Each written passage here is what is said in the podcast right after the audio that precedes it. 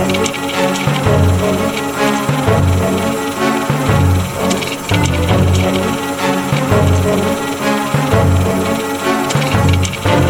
Hallo und herzlich willkommen zu Anno.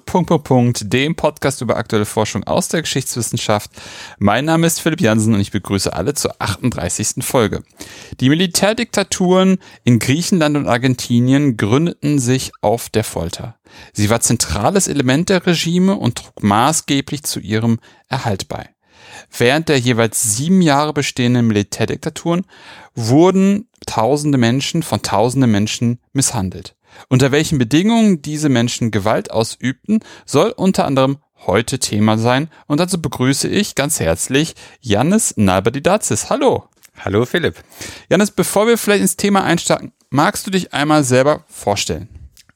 Sehr gerne. Also mein Name ist Janis Nalbadidazis äh, und wie man vielleicht auch schon dem diesem wohlklingenden, äh, äh, leicht von den Lippen gehenden Namen entnehmen kann, äh, habe ich auch griechische Verwandtschaft, was sicher auch Einfluss auf mein Thema genommen haben mag.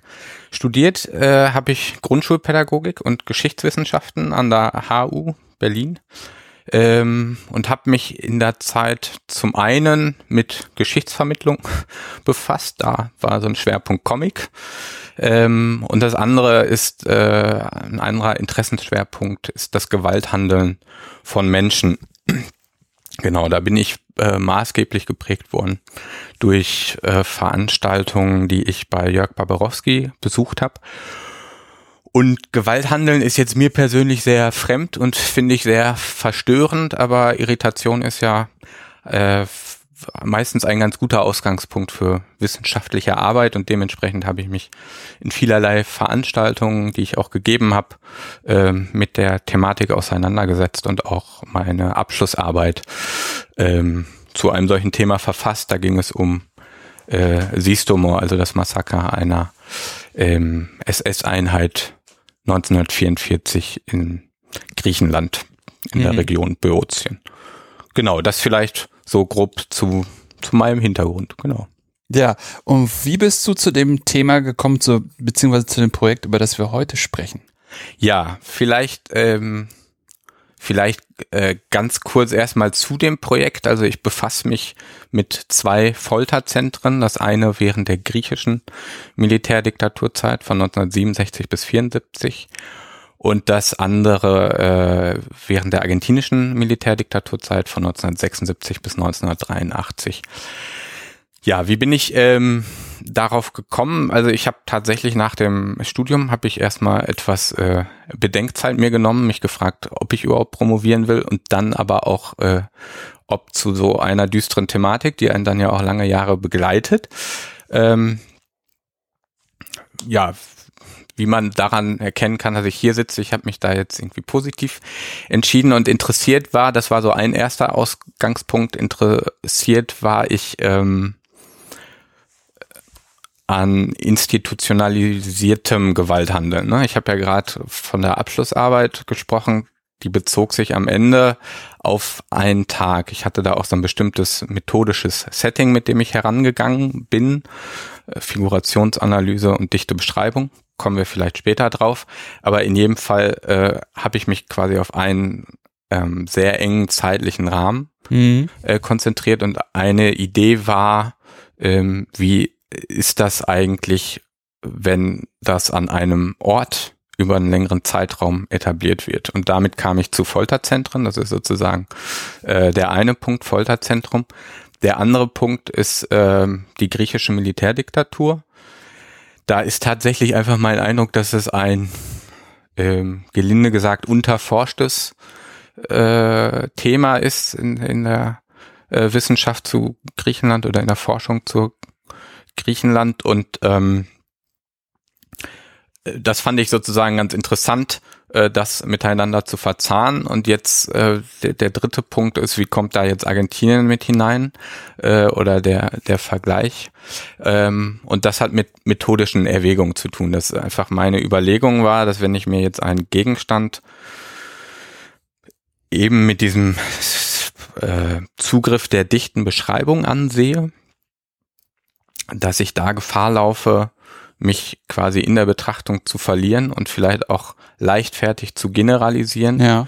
Und wenn man so will, ist der Vergleich mit einer zweiten Institution ähm, ein penetranter Nervtöter. Ja, also der äh, zwingt mich konsequent dazu, Erklärungsmodelle, Gegebenheiten, die ich in dem einen Fall vorfinde, äh, zu hinterfragen und auch äh, zu kontrastieren. Also das, ähm, das ist der Grund.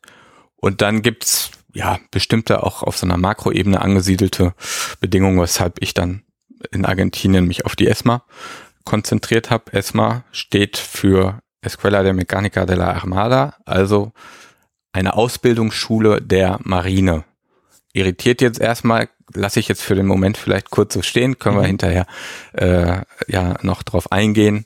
Aber da gab es dann quasi so bestimmte übergeordnete Rahmenbedingungen, wie meinetwegen der kalte Kriegskontext, der jetzt auf beide Fälle zutrifft, aber auch die Militärjunta, die in dem Land war, oder ähm, die, äh, die Dauer der Diktaturen. Also ähm, die dauerten eben beide nur sieben Jahre. So, das war mein Antriebsmotor, wie auch meine Erwägung, mich dann letztlich für einen vergleichenden Zugang zu entscheiden und auch diese beiden Institutionen zu nehmen, denen ich unterstellt habe, was für uns Historiker ja ganz wichtig ist, dass vielleicht zuletzt, ähm, dass es da auch genügend Materialien zu gibt, weil das ja kein, das ist ja ein sehr sensibles Thema, sagen wir es so. Mhm. Ne? Mhm. an dem bestimmten Parteien auch dran gelegen ist, äh, Informationen zurückzuhalten. Oder sie so traumatisiert sind, dass sie nicht drüber reden wollen oder eher können.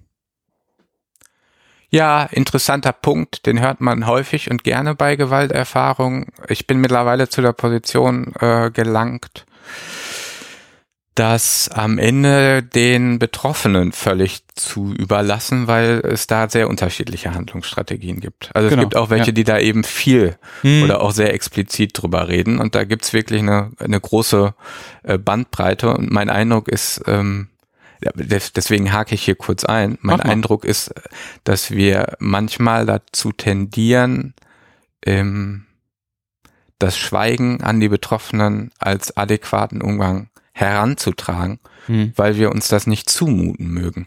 Also das ist, ich habe auch selber Interviews eben geführt, gerade für den griechischen Zusammenhang, weil da gar nicht so viele Dokumente zu existieren. Das ist im argentinischen Fall sehr anders. Das ist auch eine ganz, ganz interessant für mich. Also dieser Umgang mit der Zeit ist sehr anders und dementsprechend ist auch die Beschäftigung mit Quellen, Diskurse darüber, das ist alles sehr unterschiedlich und von daher auch ähm, gibt mir das sehr wichtige Impulse. Mhm. Aber in jedem Fall habe ich eben auch in den Gesprächen mit den Betroffenen, auch in Griechenland,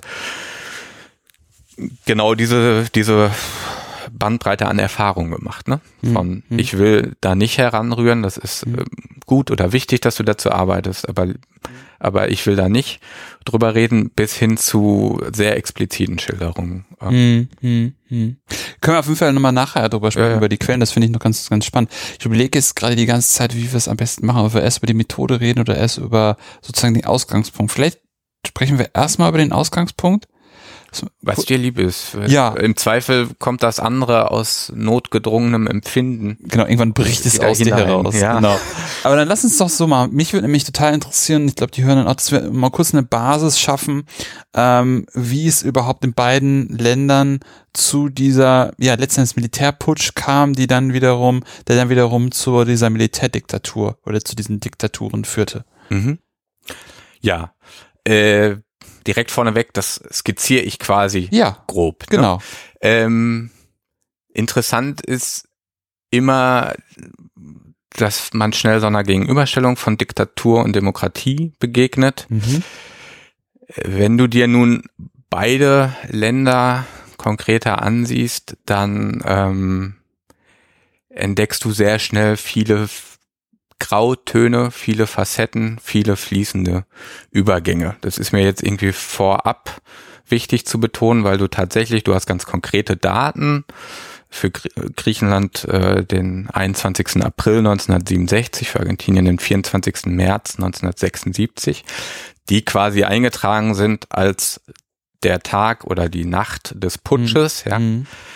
Ähm, Gleichwohl ist das teilweise vorbereitet, aber teilweise auch äh, schlicht ähm, geht es gar nicht um die Vorbereitung, sondern vielleicht um, ich sag mal, die Verfasstheit dieses Landes äh, in den vorhergehenden Jahren. Mhm. Und da kam, tut man beiden Staaten nicht Unrecht, die als sehr turbulent ähm, zu beschreiben, auch ähm, im Hinblick auf das, was wir jetzt vielleicht als demokratische Standards verstehen, als, äh, als, als defizitär in vielerlei Hinsicht.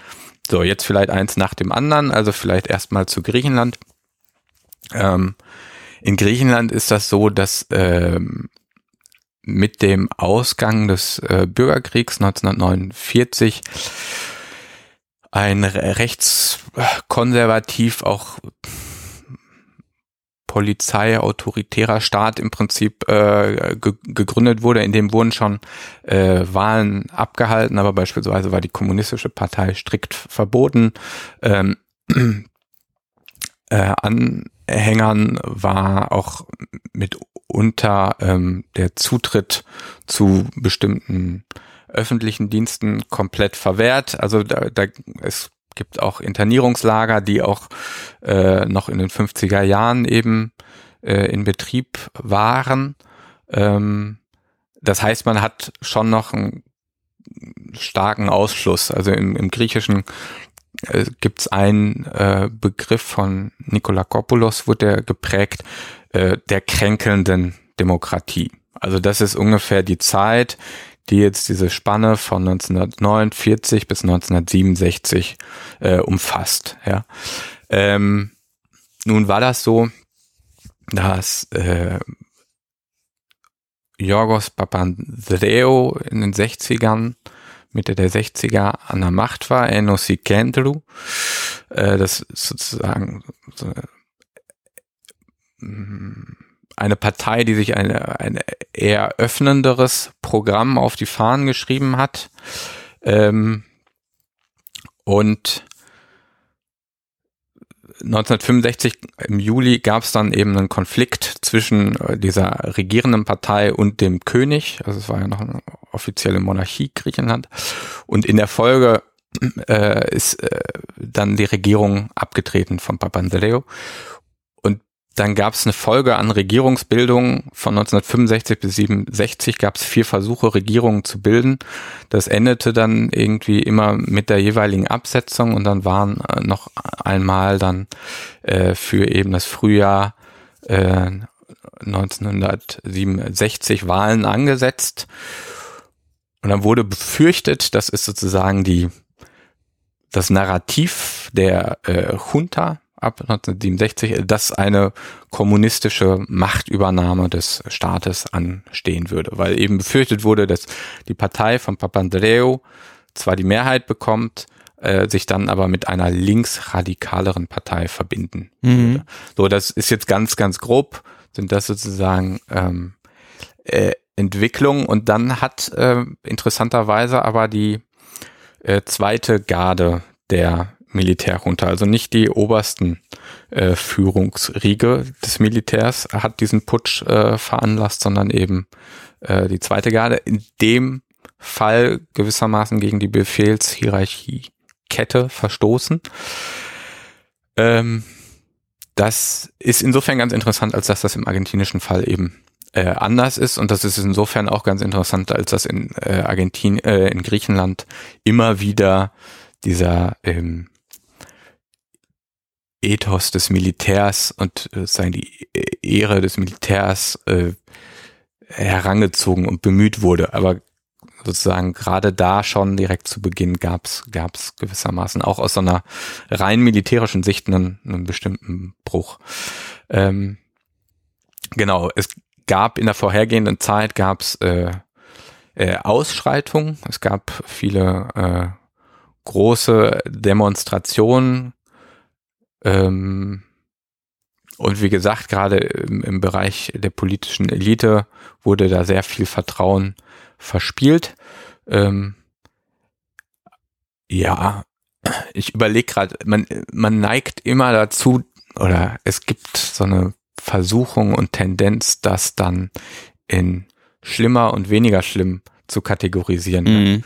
Deswegen zögere ich gerade, mhm. denn wenn du dir jetzt den argentinischen Fall anschaust, dann äh, lässt sich da von einer Vielzahl von Toten auch im Vorhinein ähm, der äh, Diktatur ähm, sprechen und das ist irgendwie, ja, da gerät man immer in gefährliche Gefahr, was halt so, so ja, aber ne? aber in, ja. in, Argentinien hast du halt teilweise Bürgerkriegsähnliche ja.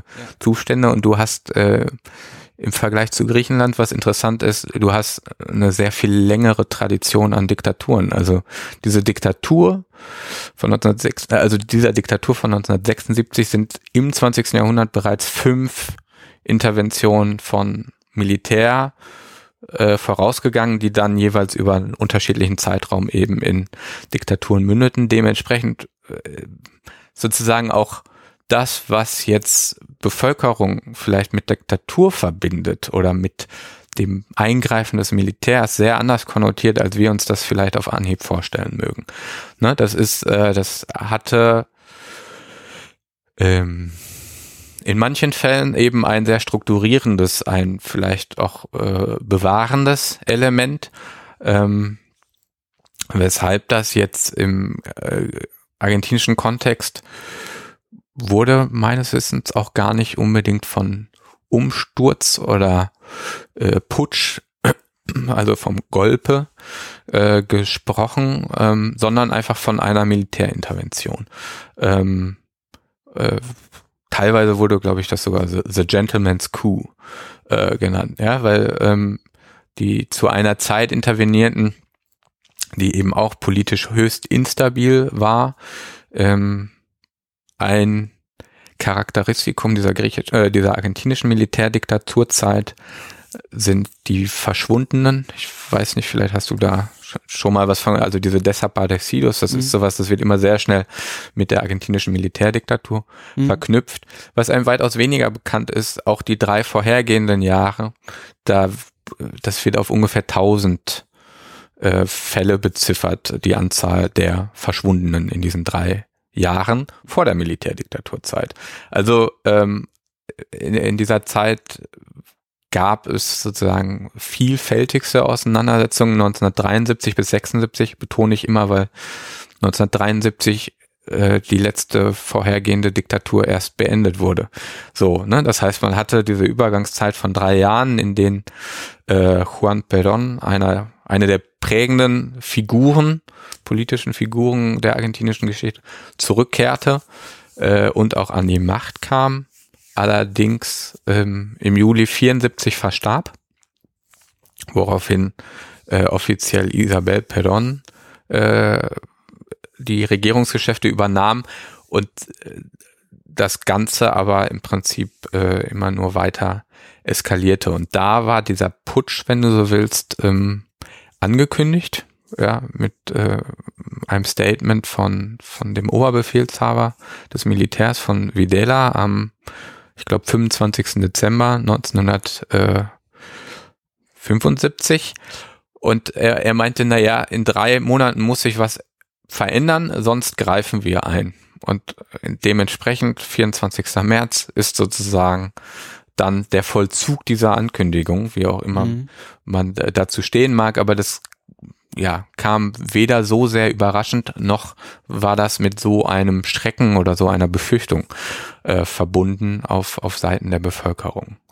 Was ja auch wieder ein sehr gutes Beispiel einfach für Kontexte sind. Ne? Also, also ne, wie du gerade auch gesagt hast, ne, Militärdiktatur hat immer oder auch Militärputsch hat da immer so einen bestimmten, wie du auch sagst, eine bestimmte Bewertung ja, in sich, ähm, die dann aber, wenn man sich dann die beiden Geschichten, die beiden Vorläufe jeweils anschaut, ganz andere Bewertung überhaupt erfährt. Ne? Also die eine, die dann mehr oder weniger sowas wie militärische Einsätze im Inneren der Stabilisierung mhm.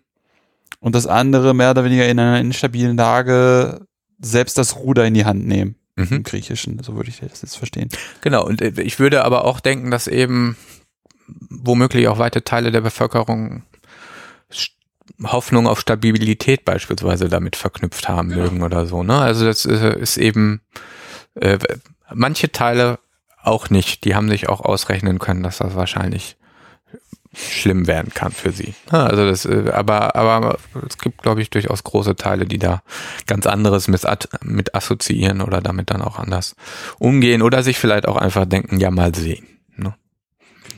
Genau, aber das so zu diesem weiß nicht, noch irgendwelche Nachfragen dazu, das vielleicht so als ganz grobe Hinleitung. Nö, die grobe Hinleitung ist doch schon mal sehr pointiert, um, um okay. dass wir eine Vorstellung haben, äh, worum es, also was sozusagen der Startpunkt war. Und die nächste Frage wäre dann natürlich auch ähm, mehr oder weniger daran anschließend, in Argentinien mag es jetzt vielleicht ein bisschen banal klingen, weil wenn du sagst, vorher in den, in den Jahren davor sind schon Leute verschwunden, was mir ein Begriff ist, also Militärjunta in Argentinien, ähm, plus dann dort verschwinden Leute, das, das ist halt ja schon, schon, schon, schon mir auch bekannt. Aber wie ist es dann per se trotzdem die Frage zu diesen Folterzentren gekommen? Also warum, warum gab es Gründe, sowas zu gründen?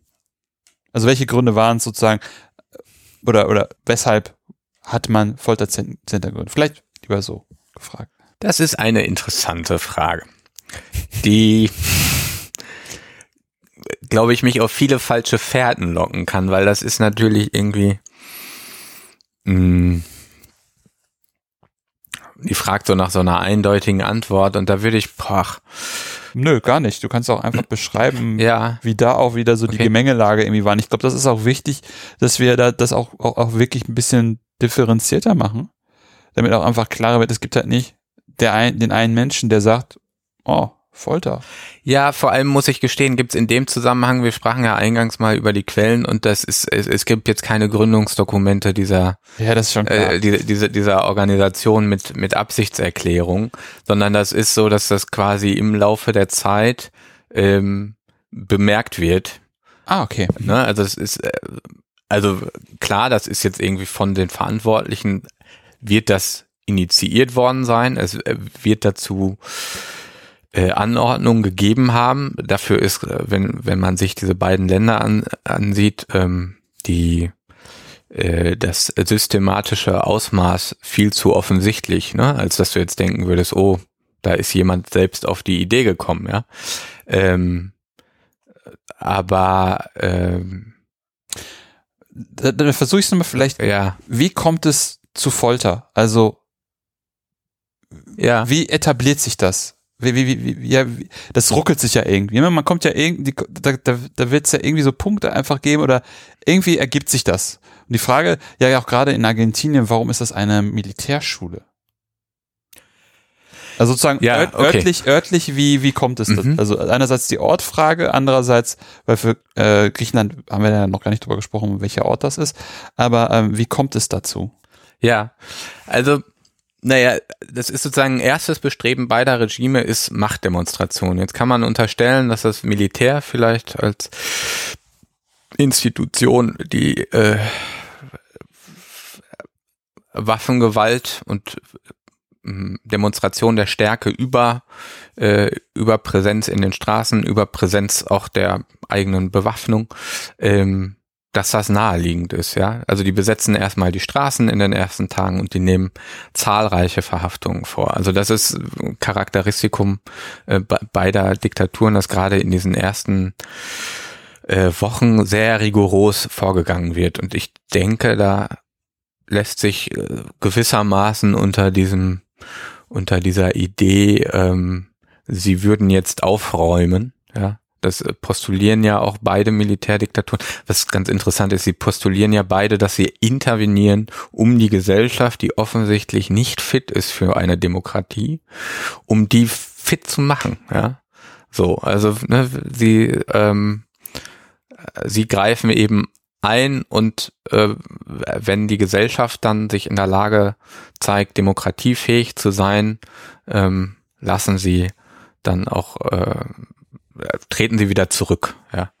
Und Folter kann, deswegen habe ich gerade gezögert, Folter kann halt in, kann unglaublich vielfältig äh, ausgelegt oder interpretiert werden. Also es kann eine Form der Machtdemonstration erstmal einfach sein, ja, ähm, dem Individuum gegenüber, wie auch dann äh, als Stellvertreter den oppositionellen äh, Gruppierungen gegenüber. Ja, also die Idee dahinter ist ja, Remsmar hat das, glaube ich, mal gesagt, dass äh, äh, die Gesellschaft quasi zu terrorisieren, ja, also in Angst zu versetzen.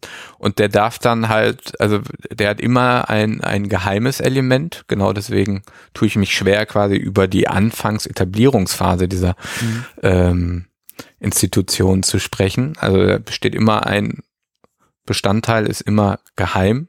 Und dann gibt es äh, aber auch immer ähm, dieses Momentum des Schreckens und das darf nicht so verborgen sein, dass da keiner Kenntnis von nimmt. Ja, so und in, in dieser diffusen Gemengelage von von Gerüchten, von dem Wissen, dass vielleicht Bekannte verhaftet wurden, von ersten äh, Informationen unter der Hand oder Untergrundzeitschriften, die von im argentinischen Fall auch von Toten berichten, die dann an die äh, an die Küste Uruguays gespült wurden. Äh, in dieser Gemengelage äh, entsteht relativ rasch der Eindruck, dass beide Regime dann irgendwie viel rigoroser äh, vorgehen und dass man da, ähm,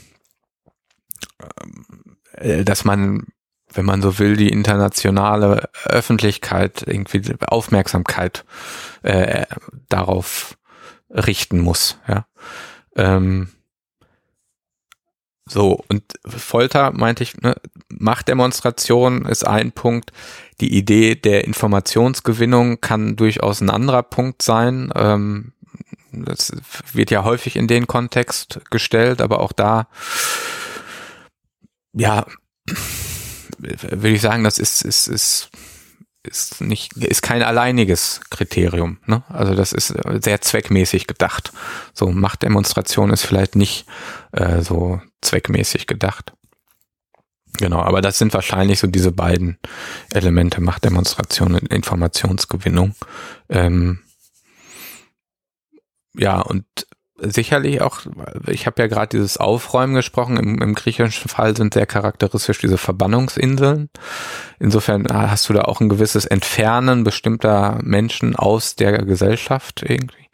Und im argentinischen Fall sind es schlicht und ergreifend ja auch äh, systematische Tötungen von, von Menschen, ähm, über die Leute auch entfernt werden aus den Gesellschaften. Aber die Idee ist gewissermaßen, äh, auch wenn man so Berichte liest aus der Zeit, ist eines, das immer zum Vorschein kommt, ist Angst und Misstrauen. Ne? Das sind so diese beiden Elemente und das wird immer zur Disziplinierung auch verwendet. Also das äh, ähm, würde ich vielleicht grob so sagen. Und jetzt diese beiden Institutionen, warum diese beiden Institutionen? Ich habe äh, mir die ausgewählt, weil die gewissermaßen zu Synonymen dieser Repression avancierten. So. Ähm, das ist im griechischen Fall ist das die Athener Sicherheitspolizei. Der Begriff mag auf Anhieb ein wenig irreführend sein. Ähm, das ist im Prinzip die, ich glaube, 1920 gegründete Stadtpolizei in Abgrenzung zur Gendarmerie. Ne? Also ähnlich wie ich glaube, in, in Frankreich hat man so ein ähnliches System. Das ist halt die Stadtpolizei und deren äh, Zentrale erst in der Straße Bubulinas, also sehr im Zentrum Griechenlands, ist halt eine öffentliche Polizeizentrale. Also in der sind auch Leute hingegangen, um Diebstahldelikte anzuzeigen, mhm. beispielsweise. Mhm. Und ähm, dann ist die umgezogen ab 1970 in die Straße Messogiu. Äh, ist auch im Zentrum Athens auch noch ein, ein, ein sehr großes und auch ein bekanntes Gebäude, weil es eben Polizei, öffentliche Polizeizentrale ist. Äh, Im argentinischen Fall, genau, Ausbildungsschule der Marine, mag erst einmal irritieren, ähm, ist, äh, ich glaube, da ist vielleicht ganz gut, sich ins Bewusstsein zu rufen, dass die argentinische Militärjunta sehr stark geprägt ist durch die jeweiligen drei Heeresstreitkräfte. Also es gibt so ein, ne, die waren die Führenden dieser Militärjunta, ein Vertreter der Luftwaffe, dann ähm, des stehenden Heeres und dann ähm, der Marine. Marine war das äh, Emilio Macera, der ähm, General war in diesen Anfangsjahren, also diese sieben Jahre verteilt sich insgesamt auf drei unterschiedliche Militärjuntas. Also die haben intern quasi das übergeben. Ähm, und diese Ausbildungsschule der Marine in Buenos Aires liegt an einer sehr großen äh, Ausfallstraße, der Avenida del Libertador. Das Gelände umfasst letztlich, ich glaube, um die 27 Hektar, ist also riesig, ähm, um die 30 Gebäude und beherbergte 5000 Kadetten, also so Jungen zwischen 15 und 18 Jahren, die dort eben die Ausbildung durchliefen. Und auf diesem Gelände gibt es sozusagen separat äh, ein äh, Casa de Oficiales, also ein, ein abgegrenztes Areal, mhm. auf dem diese Casa de Oficiales, also das Haus der Offiziere, steht. Und das ist äh, erst einmal, ähm, ist da das Lehrpersonal, wenn du so willst, dieser ganzen Anstalt untergekommen. Die hatten da Betten, ist ja eben, wie gesagt, Militär. Ähm, und die, die haben in diesem Haus äh, ihre, ihre Übernachtungsmöglichkeiten gehabt. Und das ist dann auch, ich glaube aber auch schon 1975, aber da, das ist das, was ich meine, das ist vage. Da gibt's keine fundierten Aussagen mhm. zu. Aber 1975 äh, wurde damit angefangen, da so eine Spezialeinheit, ähm, also Grupo de Tareas 332, äh, die da zu etablieren. Ähm, und das war eben eine Spezialeinheit der Marine, äh, die allerdings eben auch aus äh, Leuten bestand, die diesem normalen Lehrpersonal da angehörten. Und ähm, da war deren Operationszentrale, aber in diesem Haus wurden eben tatsächlich auch dann Verschläge eingerichtet, in denen die Leute äh, gefangen gehalten wurden ähm, und auch gefoltert wurden. Und die ESMA ist mitunter auch für diese Todesflüge äh, berühmt berüchtigt. Das steht nicht im Zentrum meiner Forschung, ähm, aber grob geschätzt wurden um die 4000 Menschen äh, wohl auch ähm, von dort umgebracht. Das klingt umständlich, hängt mit dem Prozedere dieser Todesflüge zusammen, dass die Menschen sediert wurden, in Flugzeuge verfrachtet und dann halt noch lebend ähm, über dem Rio de la Plata aus den Flugzeugen hinausgeworfen wurden. Ähm, ja, sehr, genau. Also wir sehen hier ein Kopfschütteln von Philipp und dem kann ich mich natürlich nur anschließen. ähm, aber genau, das äh, steht sozusagen gar nicht im Vordergrund äh, meiner Forschung. Ja. Im Vordergrund meiner Forschung stehen, stehen die, die Folterungen. Ähm, genau, und das ist eine sehr schwierige Gemengelage aus Machtdemonstration, Informationsgewinnung, vielleicht bei manchen auch Lust in bestimmten Momenten. Ähm, das war sicher keine Absicht auf übergeordneter Ebene. Auf übergeordneter Ebene wird da Einschüchterung, Disziplinierung und Verfolgung zwecks Kontrolle äh, im mhm. Vordergrund gestanden haben. Wer waren denn die Menschen, die da gefoltert worden sind? Gibt es da, du hast vorhin gesagt, die wollen aufräumen. Wer, wer, wer wurde da inhaftiert? Ähm, genau, die, die einfache Antwort ist angehörig äh, linker Gruppierung. Mhm. Ja. Ähm, die wird in dem Moment schwierig, als dass du ja nicht, als dass sich das äh, ja nicht nach der Selbsteinschätzung, auch nicht immer nach einer Liste, sondern manchmal haben auch einfach die Leute selbstbestimmt. Wer aussieht wie ein Linker. Ja, genau. Und da, da, da wird es dann eben diffus, ja. Mhm. Äh, im, Im griechischen Fall beispielsweise ist das ganz interessant. Ähm, dass äh, ab einem bestimmten Zeitpunkt, also im Dezember 67 gab es einen Putschversuch gegen die Militärjunta von Seiten des Königs. Und spätestens ab da standen halt auch ganz viele royalistischen Kräfte äh, auch ähm, unter Verfolgung. Das heißt, aber genau, primär äh, richtet sich das auf Angehörige linker Gruppierung, wird aber eben durch die Sicherheitsdienste letztlich selbst bestimmt, hat manchmal bestimmte Eigendynamiken, hat im Falle der ESMA, äh, da wird es jetzt auch, ja, wird es sicher auch irgendwie pervers, aber teilweise sind es auch einfach attraktive Frauen. Ja, also an, äh, ähm, gibt Schilderungen, da sind die halt losgezogen, die eine Spezialeinheit oder was heißt Spezialeinheit, aber so ein Einsatzkommando von paar Leuten und haben, haben einfach äh, Frauen verhaftet und dann zum sexuellen Vergnügen quasi mit in diese Operationszentrale genommen. Und da siehst du dann, wie sich das sehr äh, mhm. äh, ausdehnt. Aber genau, prinzipiell richtet sich das äh, gegen Gruppierungen, die irgendwie vielleicht auch versucht haben, über sowas wie Untergrundzeitschriften, über das Verteilen von Informationsblättern, über das Durchstechen von irgendwelchen in, internen Informationen ähm, an, an Botschaften oder an irgendwelche äh, ausländischen äh, Redaktionen ausländischer Zeitungen mhm. äh, irgendwie Aufmerksamkeit zu generieren ähm, und gegen, äh, also ja, gegen die Vorstellungen dieser Militärjuntas äh, aufzubegehren.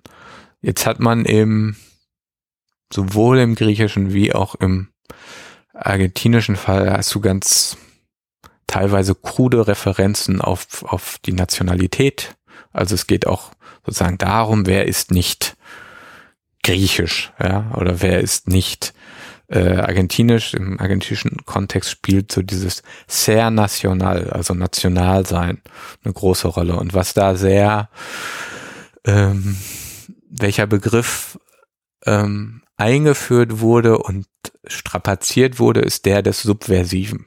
Also, mhm. ne, die mit ganzen Maßnahmen richteten sich gegen die Subversion.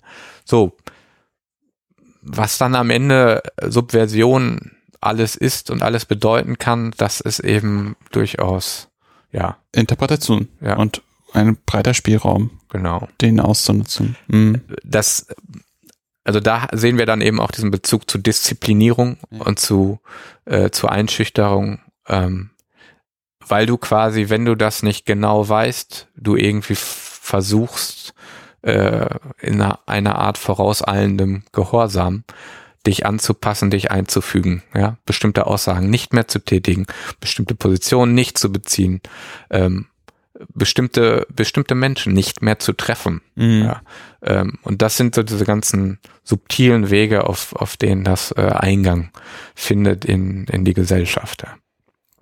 Was ja ganz spannende Mechanismen sind, die man ja aus, aus, aus anderen Bereichen auch kennt. Ne? Also mir fiel gerade zum Beispiel Stasi ein, mhm. dass da auch, ähm, oder halt Stalin, die, die Angst von der GPU, vom, ja, ja, ja. von den Geheimdiensten da ab, abgeholt zu werden, auf irgendwelchen Listen zu landen. Und dann auch, wenn man dann mal schaut, was, was der Hintergrund dahinter, ne? So einfach nur, der Mensch hat überlegt, weil Stalin vergessen hat, da einen Haken zu machen. Ja, ja, das ist äh, ganz Dinge. absurd. Ja. Ähm, wie bist du denn dann weiter vorgegangen? Also du hattest gerade gesagt, äh, dass bestimmte Dinge nicht dein Fokus sind. Ähm, du hattest, wir hatten vorhin über die Methode gesprochen. Welche Methode hast du angewandt?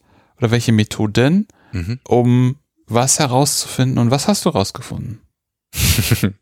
okay, gro gro große Frage. Ähm, vielleicht erstmal äh, zu, zu den Methoden ähm, und da vielleicht drei Buzzerwörter, auf die ich dann mhm. näher eingehe. Ähm, also das eine ist äh, Figuration, das andere ist dichte Beschreibung und das dritte ist dann der Vergleich. Ja. Ähm, Figuration ist irgendwie auch schnell und gerne mal ein, ein Modebegriff. Äh, wir, wir als Historiker glauben uns, glaube ich, von dem Theoretischen mitunter einfach auch das heraus, was wir als inspirierend oder wichtig empfinden. Der Aspekt, den ich an diesem, an, an diesem Begriff der Figuration ganz äh, wichtig finde, ist, ähm, der zielt auf interdependentes Handeln der Menschen ab. Also soll heißen, wir handeln entlang von Erwartungen, die wir spüren, derer wir uns aber auch noch nicht einmal unbedingt explizit bewusst sein müssen. Und wir haben unterschiedliche, wenn du so willst, Bezugsgruppen, ja, ja. und äh, Bezugszusammenhänge, in mhm. denen wir da agieren. So, das ist ähm, mir insofern ganz wichtig, als dass du äh, im, im Kontext von Gewaltforschung hast du immer relativ leicht die Tendenz zu so einer dichotomen Wahrnehmung. Es gibt den Täter und es gibt das Opfer und ähm, die eine Partei tut der anderen Partei was an. Ähm, diese Idee der Figuration, die äh, macht das Ganze etwas komplexer. Die legt beispielsweise auch relativ schnell nah, auch zu überlegen, lassen sich vielleicht auch andere Akteursgruppen ausmachen. Ne? Rahmen dieser Gewaltforschung hat man immer die Betonung von Dritten, ähm, also beispielsweise Beobachter, die das dann irgendwie vielleicht auch äh, fördern. Jetzt in, in meinem Zusammenhang ist es äh, immens wichtig, diese Gruppe der Wärter noch zu betonen beispielsweise. Mhm. Also du hast Angehörige der Sicherheitsdienste und Ermittlungsbeamte, die auch die Vernehmungen durchführen, die auch Folterungen durchführen. Du hast Wärter, ähm, die eine sehr andere Gruppe darstellen, die an diesen Vernehmungen auch nicht teilnehmen. Meistens. Und du hast, äh, hast die betroffenen Gefangenen und da kannst du auch nochmal teilweise unterscheiden oder wurden auch von denen nochmal Unterscheidungen vorgenommen. So, dieser Begriff der Figuration hilft mir einfach, das auf so einer, von einem methodischen Hintergrund äh, stärker in den Blick zu bekommen.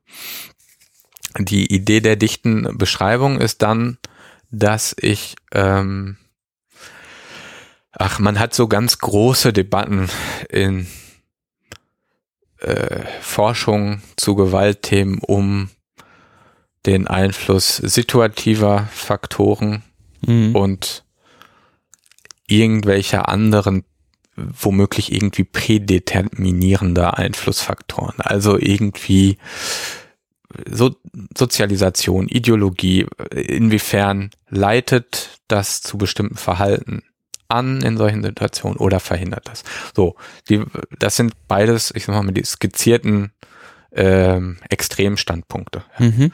Ähm, dass die einen sagen, ist völlig egal, du reagierst rein situativ und die anderen sagen, ist völlig egal, du reagierst, wie du irgendwie erzogen wurdest. Ja. Ein bisschen.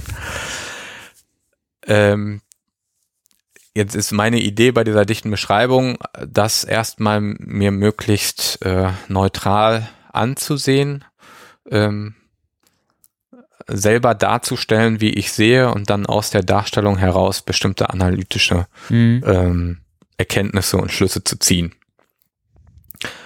So, und das habe ich, glaube ich, schon eingangs irgendwie betont. Ich sehe da allerdings eben eine Gefahr von dieser sehr starken Fokussierung auf eine Sache ähm, abzudriften in, in äh, generalisierende äh, Behauptungen ohne jeglichen Grund äh, einerseits und in Ignoranz von Gegebenheiten, die vielleicht anders gegeben sein könnten oder ähm, äh, die, die so ähm, vielleicht einen sehr spezifischen Einfluss haben. äh, da, was ich gar nicht hinterfrage, wenn ich, wenn ich das nicht irgendwie mhm. kontrastiere. Und das ist dann eben der dritte, äh, der, das dritte, der dritte Begriff äh, des Vergleichs, der da eben in, ins Boot kommt, bei dem ich das am Ende, was ich praktiziere, eben dichte Beschreibung im Vergleich nenne, dass ich mir die Sachen sehr, äh, sehr nah ansehe, aber gleichzeitig eben ähm, dann ähm, das vergleiche und über diesen Vergleich mir Irritationsmomente erhoffe. So. Ja, genau. Und da Irritationsmomente und plus wir sind ja einfach unglaublich beeinflusst von von dieser ganzen, von diesen ganzen Entwicklungen nach der Diktatur bis zur Gegenwart, ja, und mhm. der Forschung. Und das hängt ja alles mit bestimmten Traditionszusammenhängen äh, zusammen. So, ja, also, äh, und das Extrembeispiel ist, in Griechenland wird kaum über diese Militärdiktaturzeit gesprochen. In Argentinien gibt es ein eigenes Archiv zur Militärdiktaturzeit.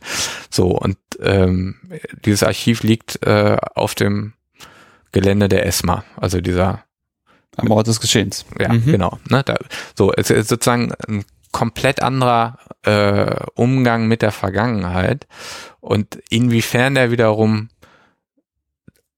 ähm, äh, Einfluss nimmt auf die Beschäftigung mit der Vergangenheit, die mir auch möglich ist. Ja, das weiß ich dadurch viel besser, glaube ich, einfach zu zu hinterfragen. So, das ähm, zur Methode, ne, genau. Genau. Und das ist ja eigentlich auch eine, auch eine total gute Idee, gerade auch zu, am Ende sozusagen diese Sicherungslinie des Vergleichs zu haben, um immer diese, dieses Reiben zu haben, nochmal dieses Reflektieren. Ne? Bin ich hier jetzt was auf dem Leim gegangen oder nicht? Bin ich sozusagen noch klar im Kopf und offen für andere Wege oder habe ich jetzt doch schon so einen ausgetretenen Pfad, der sich immer wieder wiederholt, ja, das muss ja dann so sein, wenn der und der und dieses, dieses und jenes tut ähm, und, und vielleicht den und den Hintergrund hat, dann, dann bilden sich dann so Schema, ne? Der Mensch mit dem Hintergrund der Sozialisation macht dann das genau. an denen aus Gründen und fängt dann, man fängt dann gar nicht an, irgendwie so das, das, das, das individuell sich anzugucken und dann einfach auch das zu beschreiben. Das ist also einfach die, die Diversität an, an Hintergründen, an Beweggründen oder auch an Nicht-Beweggründen, also auch an Situationen. Also wie entwickeln sich Situationen auch einfach um, um alles irgendwie einmal irgendwie in den, in, in den Blick zu nehmen und, und die Sinne einfach auch zu schärfen auf, auf, auf das große Bild, ne, als sich dann zu fokussieren. Das finde ich auch ganz, ganz wichtig und ich glaube, das ist auch manchmal so ein bisschen das Problem, äh, was ja auch ein bisschen manchmal die Forschung irgendwie hat, so das halt nicht zu tun. Und ich glaube, dann geht halt ganz viel analytische Tiefe auch verloren. Was genau nicht zu tun? Also halt wirklich den, den Blick offen zu halten, sich im besten Fall eine Sicherungslinie in Form eines Vergleichs zu holen, um dann immer wieder so mit frischem Kopf und weitem Blick sich die Dinge anzugucken und auch Gedanken zuzulassen, äh, die man vielleicht in diesem Eingefahrenen nicht hat. Mhm. Ähm, ich ehrlich gesagt merke das bei der Holocaust-Forschung teilweise, dass das, dass das manchmal nicht funktioniert, was, was, was schade ist, was ich irgendwie verstehe, weil ja, weil wir auch, weil wir auch gesagt haben, so mit so einem Schmunzeln so, naja, man beschäftigt sich mit einem Thema und sucht sich dann halt Folterzentren aus.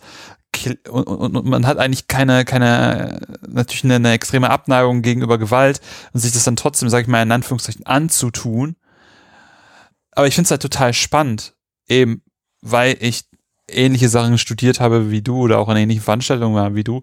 Und ich denke mir halt auch, das ist halt, sich, sich dem Ganzen zu öffnen und dem auf, wirklich ernsthaft auf die Spur gehen zu wollen.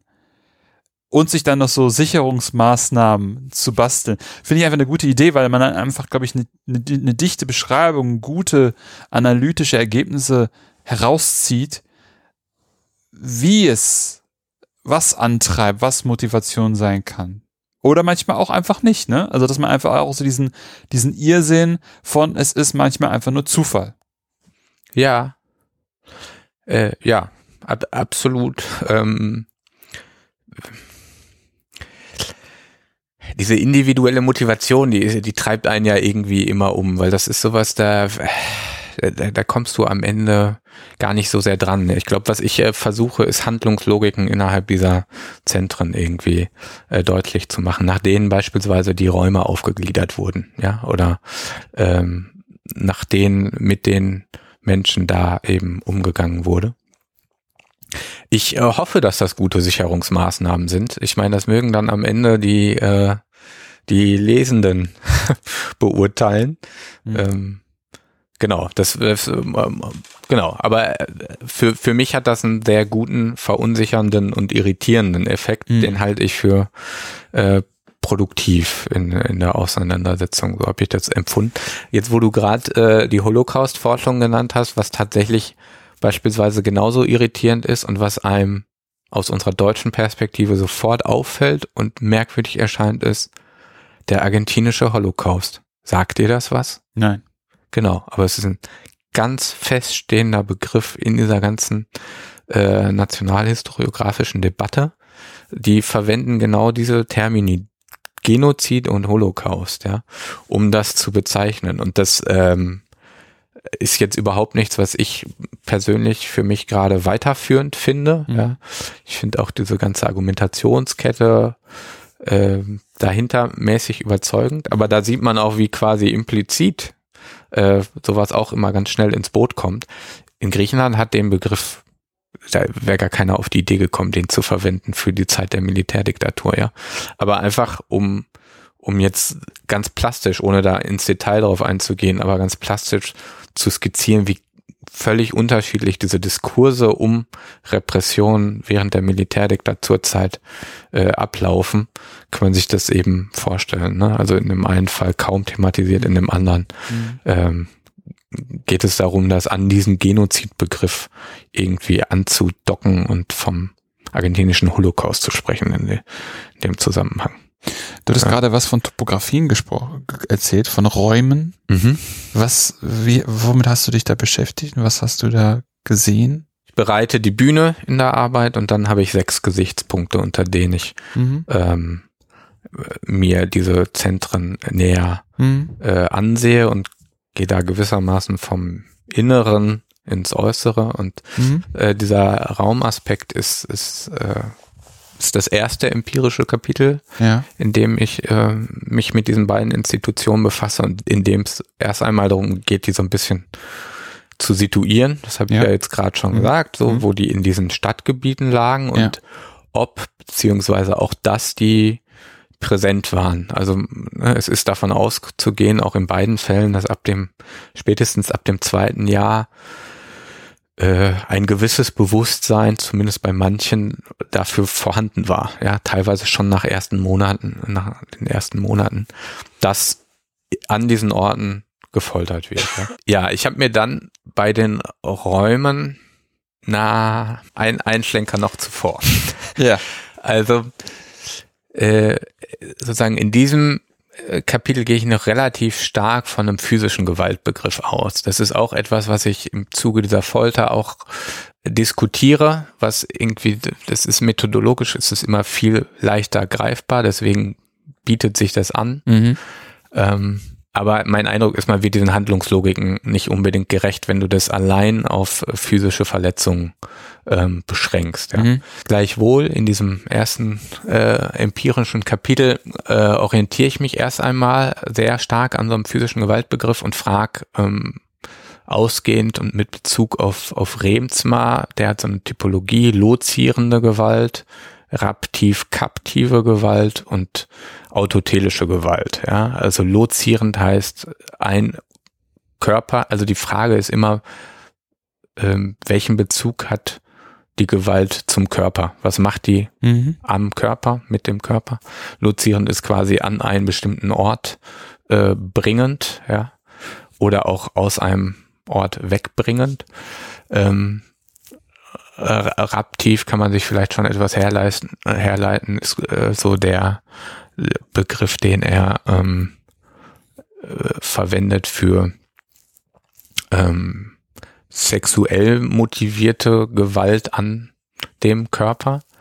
Kaptiv wäre dann auch sehr interessiert an diesem Körper, ähm, ist beispielsweise bei so Arbeitseinsätzen und zu guter Letzt autotelische Gewalt nimmt er gewissermaßen als Reste-Kategorie, wenn du so willst, die Gewalt, die wir uns nicht so zweckmäßig oder sinnhaft erklären können, sondern die einfach vielleicht, wenn man so will, um Lust an der Gewalt geschieht. So, warum dieser ganze äh, theoretische Aufbau? Ich nehme das als äh, Ausgangspunkt, um zu reflektieren, okay, wo findet denn was statt an diesen mhm. äh, Orten? Und da ist erst einmal ganz interessant, vielleicht auch irritierend. Die primären Räume der Gewalt, die sind ausschließlich in den Extremitäten der Gebäude, wenn du so willst, ja. Also die sind ganz unten und die sind ganz oben. Mhm. Und in der Mitte sind die nicht. Äh, da sind im Falle äh, der zentralen, äh, der, der Sicherheitspolizei in Athen sind da Bürogebäude, äh, Büroräume im Falle der äh, Casa der Officiales auf dem Gelände der ESMA sind da die Schlafräume. So, also Und gerahmt sind diese Räume von den Orten, an denen äh, zum einen gefoltert wird oder die Zellen beziehungsweise Verschläge. Ja, ähm, jetzt vielleicht kurz nacheinander. Du hast ähm, im äh, griechischen Fall äh, gehe ich jetzt mal primär auf, auf die ersten Jahre ein, das heißt die Sicherheitspolizei in, in Bubulinas und da hast du, also in der Straße Bubulinas und da hast du äh, zwei Untergeschossebenen, auf denen die Zelle sind, Zellen liegen. Das sind im Prinzip die Orte der lozierenden Gewalt, wenn du so willst. Ja. Mhm.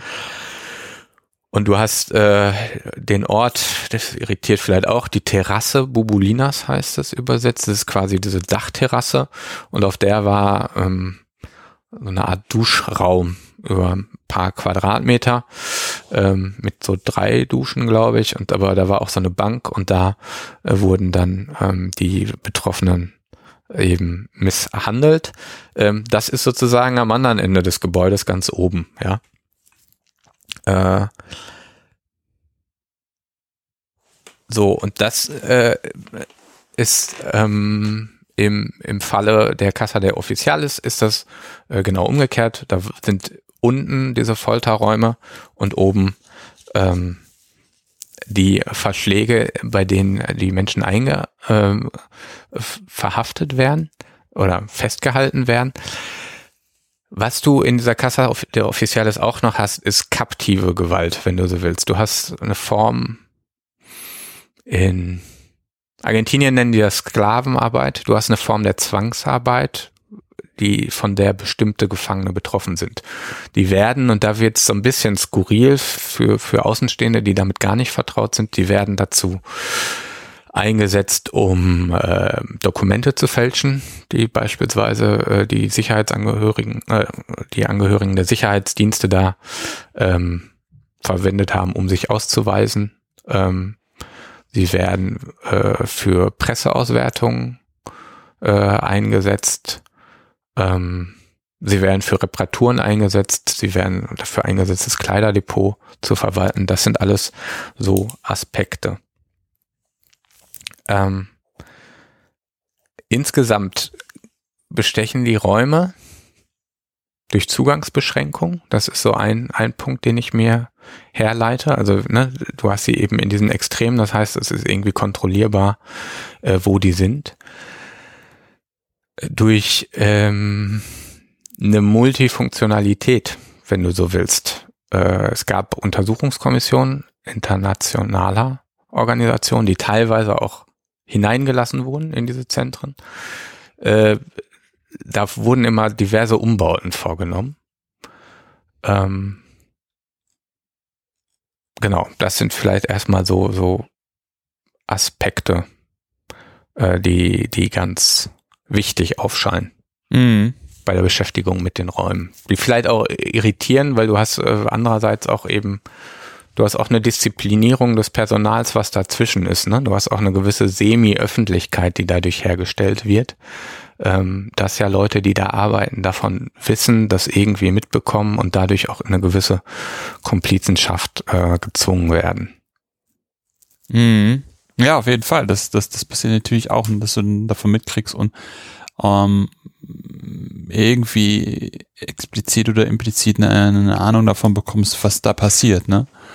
Ähm, und, und dann dein Verhalten im Zweifelsfall auch anpasst, weil du vielleicht äh, dann nicht dasselbe erleben möchtest, sozusagen hautnah. Ähm, wie, wie, geht, wie, wie gehst du dann, wie gehst du dann weiter welch, in deinem empirischen Teil und wie, wie schaffst du das mit deinen Methoden, das Ganze darzustellen? Oder wie stellst du es überhaupt dar? Erzählend. Also, ähm, ich male mir immer einen gewissen Weg aus, entlang dessen ich bestimmte Sachen darstelle und dann die, die Argumentation entwickle. Ne? Ich habe äh, insgesamt sechs äh, Gesichtspunkte. Wir hatten gerade die Räume. Dann das zweite äh, sind, wenn du so willst, nach der Frage, wo kommt die Frage was? Also befasse ich mich erstmal damit, welche Taten lassen sich da ausmachen und auch welche Formen lassen sich da unterscheiden. Und da, das ist beispielsweise ein Aspekt, bei dem ich doch sehr stark gegen ähm, diese vertretene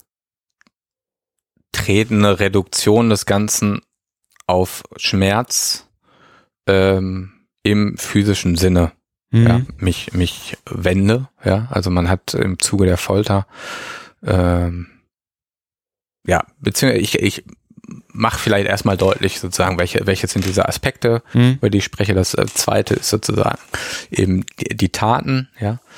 Ähm, der, der dritte Gesichtspunkt ist dann schließlich der Umgang mit Zeit, ja, äh, wobei Zeit als ein Ordnungskriterium gelten kann, aber genauso eben auch als Wahrnehmungskategorie, ja, ja ähm, was da eine sehr große Rolle spielt, also auch Verlust des Zeitgefühls an diesen Orten beispielsweise oder auch die Frage, wie wird sich dann versucht, zeitlich zu orientieren. Also was sind dann Ankerpunkte, beispielsweise die Essensausgabe oder äh, der Schichtwechsel, ja, weil du dir auch vorstellen musst, das ist ein sehr markanter Unterschied zwischen diesen beiden Sachen. Im argentinischen Fall ist die Augenbinde ein starkes Charakteristikum. So, im griechischen Fall sind das Zellen und da wird auch ein institutioneller Unterschied deutlich. Das eine ist eben eine Polizei, die hat Zellen, ja, mit Mauerwerk und Eisentüren und so einem Fensterchen. Äh, Im Falle Argentinien sind das im Prinzip so Holzpaletten, die die aufgezogen haben und dann werden die da irgendwie dran gekettet. Und ansonsten haben die halt diese Augenbinden, weshalb die sich gar nicht orientieren können. Also es gibt auch diverse Fälle, die erst nachträglich herausgefunden haben, wo sie überhaupt waren. Ne, es gibt also markante ähm, äh, Geräusche, an denen die sich orientieren können. Es gab so einen Wassertank in der Nähe. Ja. Es gab ein Stadion, ein Fußballstadion in der Nähe. Manchmal hat man diese Geräusche gehört. Also das sind so Elemente, die die beschreiben, aufgrund derer dann mitunter zurückverfolgt wurde, wo die sich befanden. Ähm, genau, Zeit ist dieses dritte Kriterium. Das vierte ist die Frage nach Handlungsspielräumen, also inwiefern bestanden Handlungsspielräume auch für welche der Akteursgruppen, ja, bestanden da welche Formen der Handlungsspielräume. Und im fünften gehe ich dann äh, auf die Frage nach geschlechtsspezifischen Umgangsweisen ein und im sechsten Kapitel dann auf den Einfluss von Menschenrechtsorganisationen auf diese ähm, auf die Gewalthandlungen an diesen Orten. Ich habe ja gerade gesagt, dass das schon Synonyme der Repression waren. Das heißt, äh, in Anfragen an das Regime wurde auch häufig Bezug genommen darauf und dementsprechend gab es eben auch Delegationen, die da ähm, teilweise eingeladen wurden, um vom Gegenteil überzeugt zu werden, dass das eben alles nur äh, Verleumdungskampagnen seien, die da gegen die Regime ähm, gefahren würden oder unternommen würden. So, wie mache ich das genau? Ich ähm,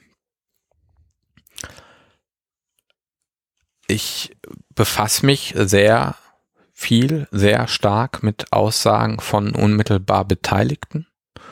Äh, ich befasse mich sehr viel mit Prozessunterlagen und dann skizziere ich an einzelnen Beispielen, äh, was mir charakteristisch erscheint und arbeite an diesen Beispielen das Charakteristische zugleich heraus. Ja, also, naja, im griechischen Fall beispielsweise ist eine bestimmte Foltermethode die Phalange. Das ist sowas ganz Präsentes, äh, die Debatten da dominieren. Das Phalange ist das Schlagen von Stöcken auf Fußsohlen, wenn du so willst. Primär ist das, das ist, geht zurück auf eine Bestrafungsmethode in, diese, in dieser ganzen Region, reicht äh, weit zurück als Straf- und auch irgendwie Erziehungsmethode und ist im Griechischen ein sehr feststehender Begriff. Ne? Wenn du mit Leuten darüber redest, dann werden die dir das gar nicht unbedingt erklären, sondern die sprechen einfach nur von der Phalanka. Ähm, genau, und dann äh, zitiere ich äh, mitunter so, so eine Situation und gucke, was sind dann auch in diesen Situationen bestimmte Charakteristika. Ne? Beispielsweise Pausen, ja. Also wir haben ja schnell die Vorstellung von Schmerz, dass das irgendwie, ich weiß nicht, wieso, wieso so ein Mechanismus, den du einfach hochdrehst, ja, so regulatorisch, ja. Es gibt auch auch in der Wissenschaft gibt's äh, mitunter so Ausdrücke. Alfred McCoy hat das mal gesagt, ne? Irgendwie ähm, Folter als Wissenschaft. Ja, also es gibt so diese Vorstellung, als könnte man da eben beispielsweise Schmerz einfach steigern. Irgendwann hat der Körper einen bestimmten Mechanismus. Äh, einer der Betroffenen hat diesen schönen Ausdruck des an Schmerzen gesättigten Körpers. Mhm. Dann ähm, geht das nicht mehr weiter. Und das ist was, das ist den Akteuren da präsent. Das heißt, die, die gehen damit um, dass sie, dass sie da im Prinzip experimentieren. Die führen dich zwar an Grenzen heran, wollen aber mitunter auch nicht, dass bestimmte Grenzen überschritten werden, damit Leute beispielsweise in Ohnmacht fallen, weil Ohnmacht auch eine gewissermaßen erzwungene Pause ja bedeutet. Ja, also es gibt so ein, ein Betroffener meinte, er, er hätte sich immer gefreut. Das war irgendwie so eine Form der Leichtigkeit. Er sei auch immer leichter in Ohnmacht gefallen, weil das halt ein Schutzmechanismus äh, in dem Moment ist. So, und das sind aber so Sachen, die, die bekomme ich dadurch erst in den Blick, dass ich mir das eben genau ansehe und auch nicht einfach nur von der Phalange spreche, sondern eben dann auch gucke, okay, wie, wie gehen die dann äh, vor und welche Unterschiede gibt's da dann vielleicht auch. Ähm, offensichtlich wird, das ist auch, das erscheint mir als ein Spezifikum, auch im Gegensatz zu dieser ganzen Sache, die man so gerne in so ähm, in der Literatur vorfindet, das sind meistens Gruppen. Es ist, ich habe keinen Fall, der mir begegnet, in dem es sozusagen den einen Folterer gibt und das eine Folteropfer. Ich bilde mir fast ein, das ist vielleicht eher so ein narratives Element, weil sich Geschichten dadurch viel besser erzählen lassen, wenn man das um zwei Leute herum aufbaut, ja, mhm. in Filmen beispielsweise. Mhm. Ähm, bei mir ist das nicht anzutreffen und Gruppen scheinen mir da auch wichtige Funktionen zu erfüllen. Das heißt dann Gruppen von Tätern und Gruppen von Opfern? Nein. Oder heißt es immer nur, heißt es immer nur eine Gruppe von Tätern mit einem Opfer? Genau. Mhm. Für gewöhnlich heißt es das. Manchmal sind es auch zwei, äh, wenn beispielsweise mit Handlungen an dem einen das andere, was heißt Opfer, der andere Betroffene dann unter Druck äh, gesetzt werden soll. Ne? Ähm, übrigens ein schönes Beispiel dafür, wo der Begriff der physischen Gewalt an Grenzen stößt. Ne? Ich tue einem anderen was an, genau. um jemanden unter Druck zu setzen das wäre jetzt, würde ich streng diesem Prinzip der physischen Gewalt folgen, äh, käme diese Person, die unter Druck gesetzt wird, dadurch, die wird nicht ins Blick, in den Blick geraten. Mhm. Haben wir noch sowas wie wie nicht physische Gewalt angewendet? Also es gibt sowas wie Schlafentzug oder enge Räume oder ähm, zum Beispiel Stasi wohl auch was mit Wasserfolter gemacht haben. Ja. Ähm, vielfältig, zahlreich, ja. Mhm. Ähm, das beginnt mit der Isolation. Das ist tatsächlich auch, auch prägend für beide Orte, dass diese Leute isoliert voneinander gehalten werden. Ähm, und im, im griechischen Fall gab es beispielsweise, also darüber läuft auch viel, ich fasse das unter Methoden der Dehumanisierung. Ne, wir haben uns irgendwie dran gewöhnt, wir gehen zur Toilette, wenn wir müssen. Ne? Das kann auch einfach verweigert werden. Und dementsprechend sieht deine Zelle aus. Und das ist beispielsweise sowas, so ein Element im griechischen Fall, was gerne mal eingesetzt wurde. Im argentinischen Fall wurden die Leute beispielsweise genötigt, dann äh, ihr Geschäft so auf Eimern äh, zu verrichten oder so. Also halt auch mit einer gewissen Öffentlichkeit durch die Wärter. Ähm, das sind dann einfach so, so bestimmte äh, Dinge, die wir uns angeeignet haben, die wir auch mit Scham verbinden, die dann eben doch sehr brutal niedergerissen werden. Ähm, genau, das andere sind, äh, sind Drohungen. Da wird ja in der Theorie gerne dann der der Bezug hergestellt, dass man sagt, naja, es ist eine Drohung auf eine erwartbare physische Gewalt. Aber es sind eben genauso Drohungen, äh, Verwandten was äh, anzutun.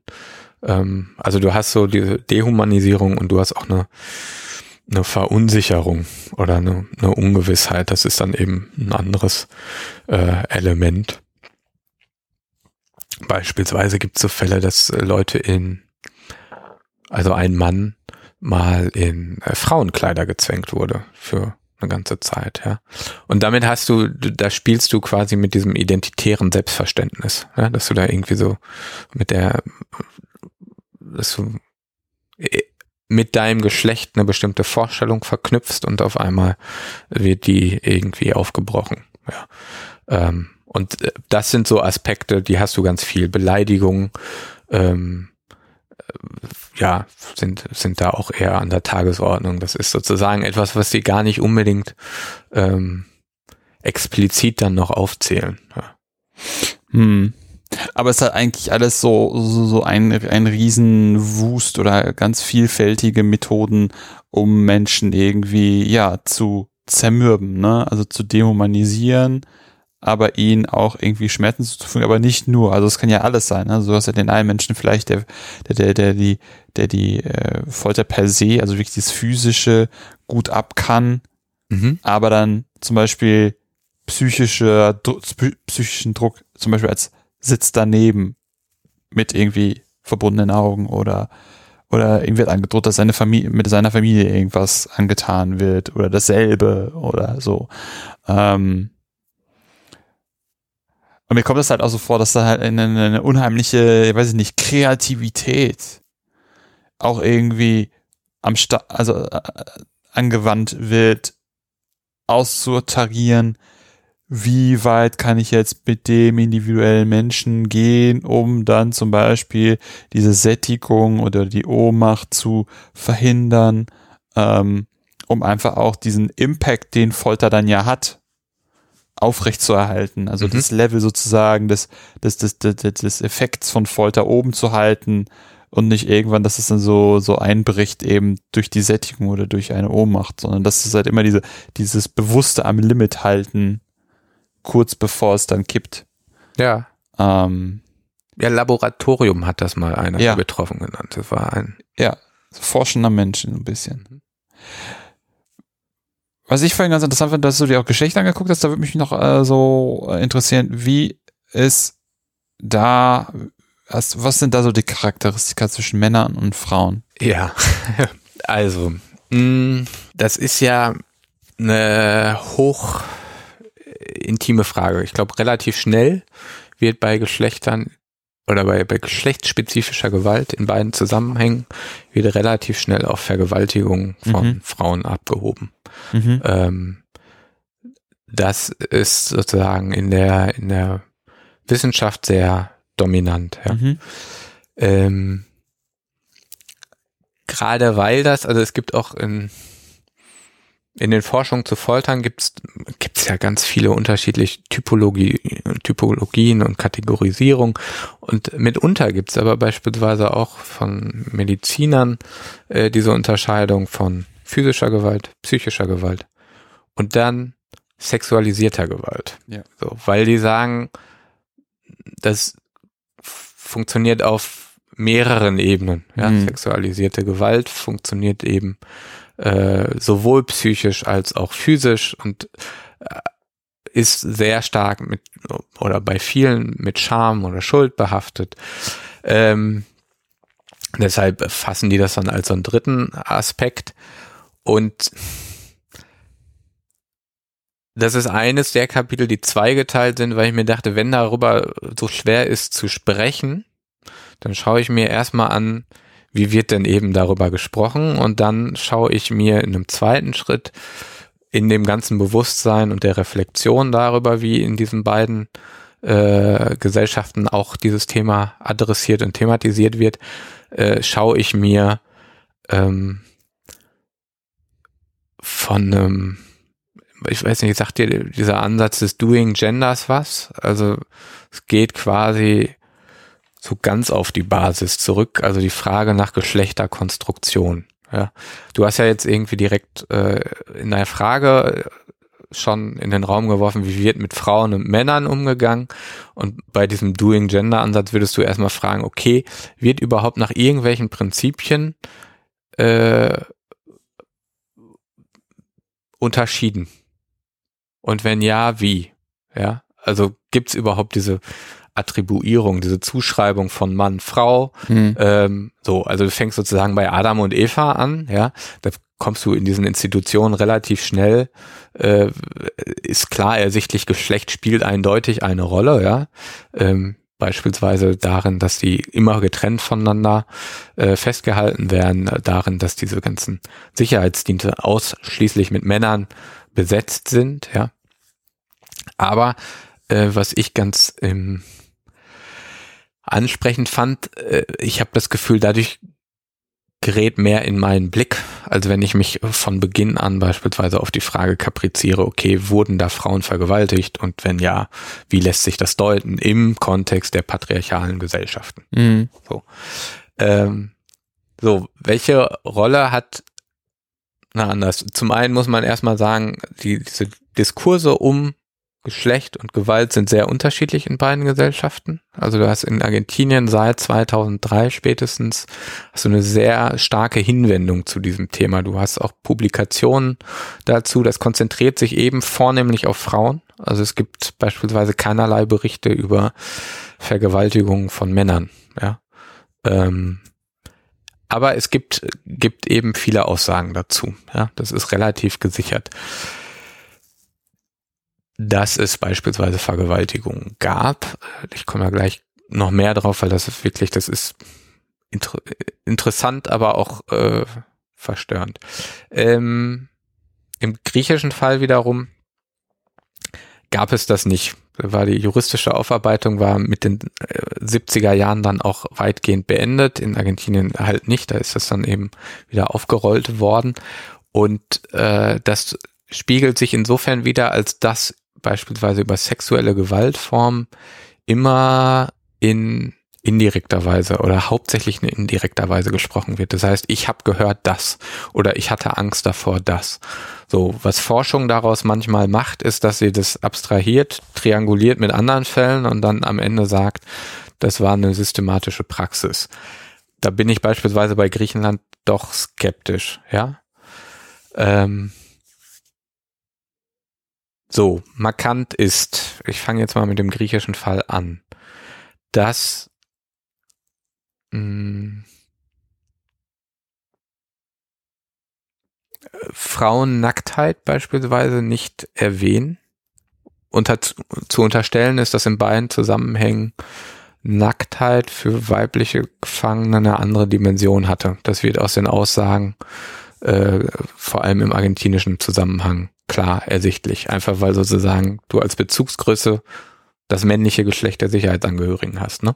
Das heißt, wenn Frauen da von Nacktheit sprechen, dann betten sie das auch immer in, in Kontexte der Scham und der Grenzüberschreitung ein, wohingegen ähm, bei Männern Nacktheit vor allem in pragmatischen Zusammenhängen erwähnt wird. Also ein leichterer Zugriff auf den Körper bei der physischen Folter.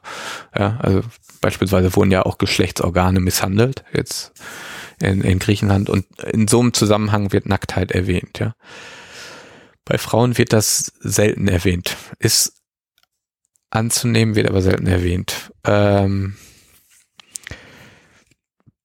Vergewaltigung werden durch Auslassung und durch andere, Ver durch Verweise auf andere angedeutet. Aber auch da ist das jetzt, ich konzentriere mich ja hauptsächlich auf diese eine Folterinstitution, da ist das sehr schwer nach, also es ist meinem Empfinden nach ist das nicht nachzuweisen, deswegen bin ich da hm. äh, sehr äh, zurückhaltend. Das ist tatsächlich gleichzeitig der Grund, warum äh, eine weibliche Gefangene äh, so lapidar sagt, Männer wurden viel härter rangenommen. Ne? Also die sagt sozusagen, und das geht mit diesem Attribut der Stärke einher, ja.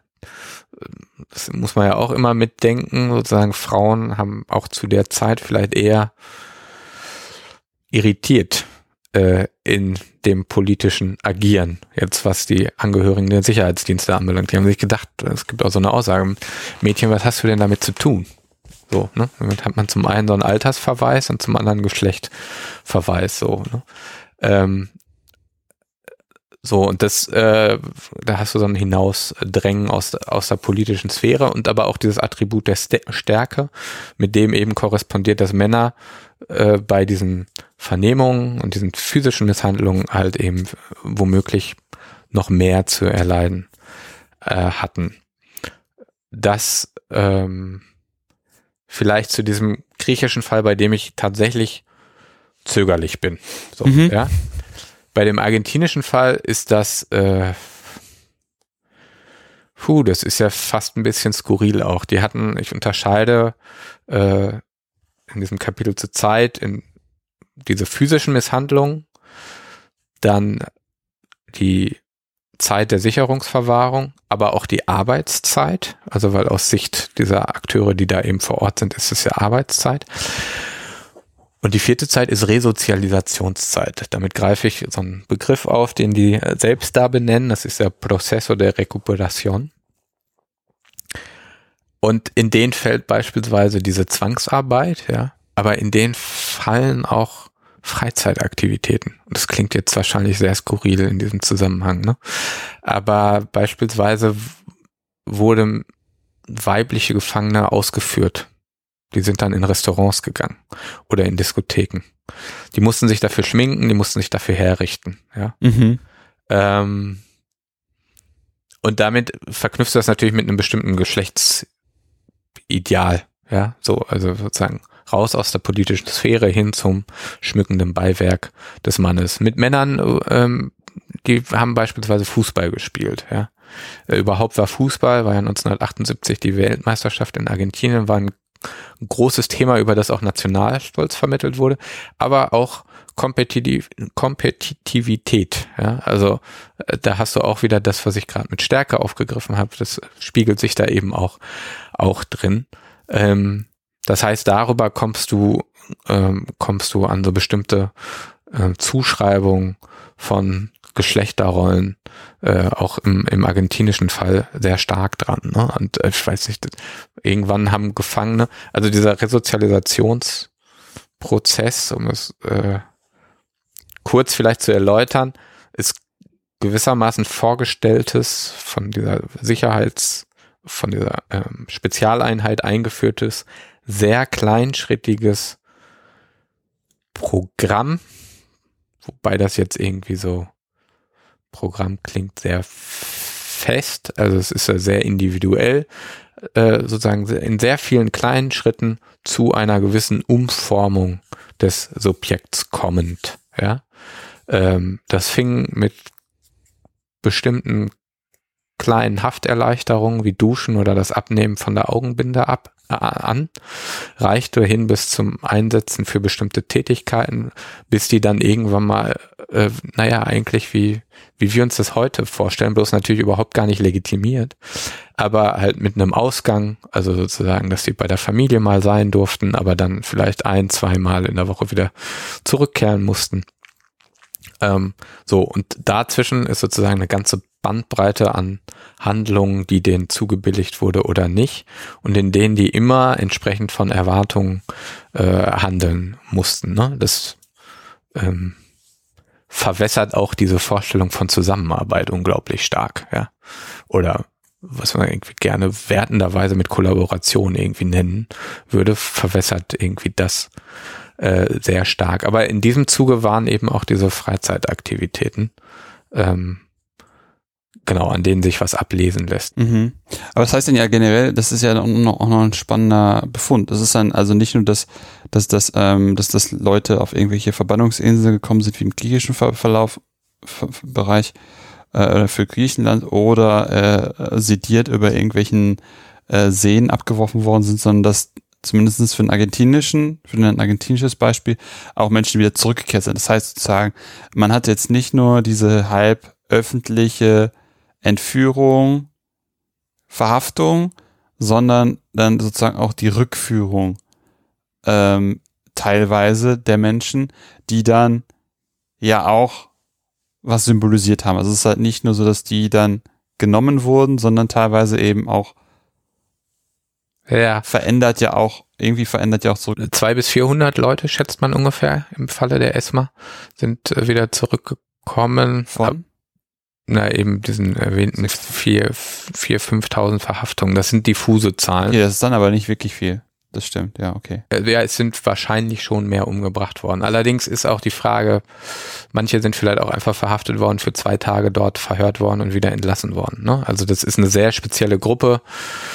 Oh, ich glaube vielleicht von, von 60 bis 80 Menschen, die wirklich auch teilweise über Jahre, ist auch einer der großen Unterschiede in diesen beiden Institutionen.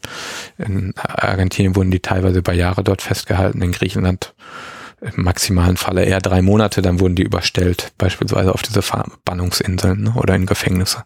Und wie viele Menschen sind das in Griechenland ungefähr? Uh, das sind ja, also ich selbst habe mir eine Datenbank angelegt, da bin ich irgendwie äh, in, im argentinischen Fall bei insgesamt 880 Fällen, die mir zur Auswertung zur Verfügung stellen, stehen im griechischen Fall bei vielleicht äh, so drei, 300 äh, 400. Aber das, wie gesagt, das sind so Zahlen, die haben, die sind mit sehr großer Vorsicht zu genießen. Ne? Ähm, da würde ich mich auch nie drauf festnageln lassen wollen. Algo abran hecho ist so eine Phrase und die heißt, irgendwas haben sie schon gemacht. Die wird verwendet für diejenigen, die eben festgenommen wurden, häufig. Irgendeinen Grund wird es schon geben, dass die festgenommen wurden. Aber das ist zugleich auch ehrlicherweise der Ruch, der diesen Überlebenden anhaftete oder den Entlassenen. Ja, die standen äh, auch in den folgenden Untersuchungen nach der nach der Diktaturzeit standen die extrem im Schatten, wenn du so willst, dieser Verschwundenen. Und äh, implizit haben die, glaube ich, auch haben die sich häufig mit der Frage konfrontiert gesehen, warum sie denn überlebt haben. Ne? Also die Schuld des Überlebens gewissermaßen auch aus anderen Zusammenhängen ja äh, bekannt. Das ist was, das zumindest da auch Betroffene durchaus aufgreifen. Hm. Auch ein spannender Ausblick. Eigentlich auch ein ganz gutes Ende. Hui. Wenn Menschen jetzt mehr erfahren wollen über deine Methode oder über dein Thema, was hättest du an Literaturempfehlungen? Ja, also sicherlich irgendwann in gar nicht mehr allzu langer Zukunft, allzu ferner Zukunft auch mein äh, Buch äh, für den Moment lässt sich äh, in einem jüngst im vergangenen Jahr, ich, die konkrete Angabe, die kannst du ja im Zweifel äh, drunter schreiben. Genau, genau ich dann, insofern. ja, ja. Also ähm, über die Methode lässt sich ähm, in einem jüngst herausgekommenen Sammelband was in einem Aufsatz von, von mir erfahren, der handelt dann aber zu dem eingangs äh, eingegangenen Thema des Massakers in Sistomo, aber was da ganz deutlich wird, ist eben auch schon äh, so diese Kombination aus Figurationsanalyse und Hm. dichter Beschreibung. Ähm, darüber kann man schon mal einen gewissen ersten Einblick äh, sich verschaffen und ein ähm, ja, ein Eindruck zur griechischen Militärdiktatur lässt sich äh, durch den Sammelband von Jörg Ganzenmüller, der ist im letzten Jahr erschienen zu Europas vergessene Diktaturen, so nennt er sich. Und darin habe ich zum einen so einen kleinen Überblicksaufsatz zu Griechenland publiziert, aber zum anderen, das ist, finde ich persönlich ja ehrlicherweise noch spannender, ähm, einen Aufsatz, der ähm, die Interviews, die ich für den griechischen Zusammenhang geführt habe, der die einfach nochmal explizit äh, thematisiert und in diesem innergriechischen Narrativ auch äh, verortet. Also das ist, glaube ich, auch ganz äh, spannend. Zum argentinischen Fall möchte ich aber ein anderes äh, Buch ähm, empfehlen, Mhm. das schon älter ist und das äh, leider auf, also ja, leider ähm, auf Englisch ist und ähm, zwar ist das von Marguerite Feidlowitz, A Lexicon of Terror äh, und das ist aber ein, ja, einfach eine beeindruckende und auch sehr interessante äh, Lektüre, die ausgeht von ähm, eigentlich dem Vokabular der Militärdiktatur, was sie verwendet hat, Mhm. Und das aber in der gegenwärtigen Gesellschaft reflektiert, viel anhand von äh, Interviews, die sie geführt hat und sie schreibt einfach auch sehr schön. Das ist also etwas, das ich äh, auch gerne ans Herz legen mag. Genau. Das klingt gut. Hast du auch noch eine Gastempfehlung für mich? Äh, ja, die habe ich in der Tat. Also ich habe ja jetzt eigentlich über ähm, sehr feindselige Zusammenhänge gesprochen. Ähm, eine Kollegin von mir, auch vom äh, Lehrstuhl für südosteuropäische Geschichte hier an der Humboldt-Uni, die hat äh, vor gar nicht allzu langer Zeit ihre Arbeit abgeschlossen mit dem tollen Titel Traditionelle Freunde und orthodoxe Brüder, das griechisch-serbische Beziehungsparadigma. Da geht es also um die Vorstellung von Freundschaft und inwiefern sich das über äh, Nation denn definieren und verbinden kann. Also die, die mag ich dir sehr herzlich äh, empfehlen und genauso empfehlen mag ich dir auch äh, Matthias Taden, der sich zum exilkroatischen äh, Aktivismus in der Bundesrepublik Deutschland befasst und äh, ja der Frage nachgeht, äh, wie sehr das ähm, in diesen ganzen Migrationsdebatten äh, doch auch ähm, die Bundesrepublik äh, geprägt hat. Genau, dieser kroatische Extremismus. Ja, das sind, äh, das sind beides ganz, äh, ganz spannende Arbeiten und auch ganz wunderbare Gesprächspartner. Ja, vielen Dank dafür und vielen Dank für deine Zeit, ähm, die wir mit diesem Thema verbracht haben. Ja, danke dir für dein Interesse, Philipp. Ja. Und ja, das war es auch für heute bei Anno Punkt. Punkt. Wenn es euch gefallen hat, empfehlt den Podcast gerne weiter. Ihr könnt übrigens über Spotify, iTunes oder eine Podcast-App eurer Wahl den Podcast abonnieren und hören. Wenn ihr den Podcast auch unterstützen wollt, findet ihr auf der Webseite einen Spendenbutton zu PayPal. Wenn ihr selber forscht und über euer Projekt sprechen wollt, kontaktiert mich einfach per Mail oder Twitter. Ansonsten hören wir uns bald wieder. In diesem Sinne, auf bald und tschüss.